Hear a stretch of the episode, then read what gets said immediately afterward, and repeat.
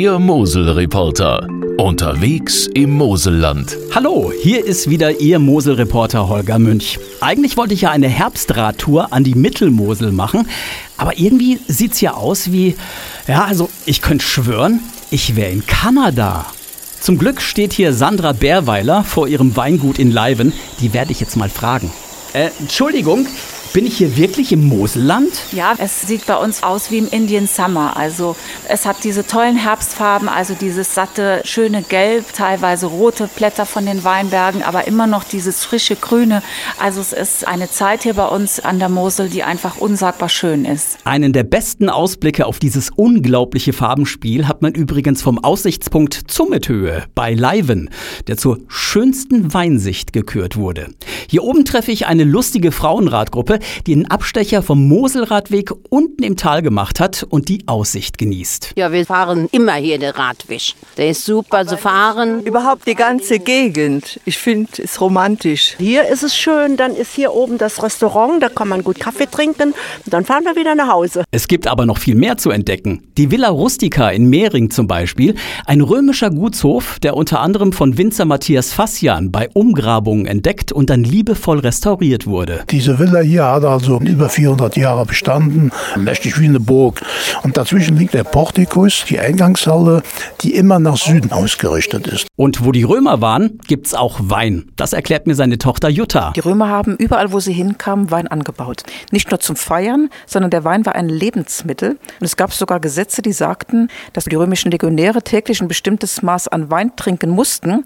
Einmal um ihre Gesundheit zu stärken, weil Wein war hygienischer als Wasser und um kampfeslustig zu werden, weil Alkohol hatte auch der Wein damals schon. Mmh, nach dem guten Mosel-Riesling steige ich jetzt besser von den Pedalen in die Wanderschuhe.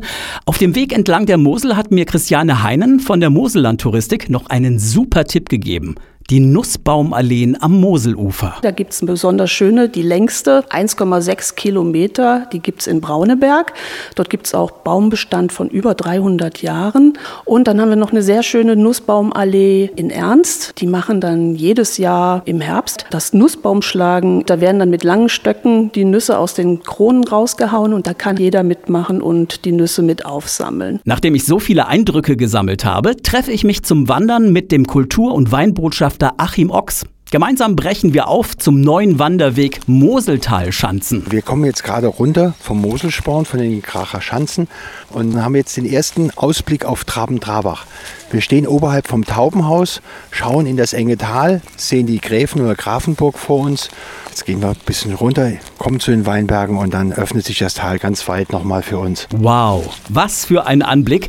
Der Weg gehört zu den sogenannten Seitensprüngen, Partnerwege des Moselsteigs, die alle als Rundwanderwege angelegt sind. Die Seitensprünge öffnen einem immer wieder neue Blicke ins Moseltal und haben ja auch immer ein Thema. Hier die Kracher Schanzen, woanders dann ein Biologie- ein Ökologie-Thema und dann wieder zurück zum Moselsteig. Der Moselsteig ist nicht nur ein Prädikatsfernwanderweg, sondern wurde auch zu Deutschlands schönstem Wanderweg ernannt. Wer den Weg einmal im goldenen Moselherbst erleben möchte, sollte sich das Wanderevent Wünschelrouten schon mal im Kalender anstreichen. Das rät Christiane Heinen von der Moselland Touristik. Wir haben das Moselsteig Wanderevent immer Anfang November und dort werden dann mehr als 20 Wandertouren angeboten und alle haben das Thema Wandern und Kulinarik, also Picknick im Weinberg oder man geht zum Winzer in den Keller und lernt natürlich den Moselsteig und die Seitensprünge kennen. Wandern und dabei lecker leckere Moselküche genießen, das klingt einfach toll und macht mich auch hungrig.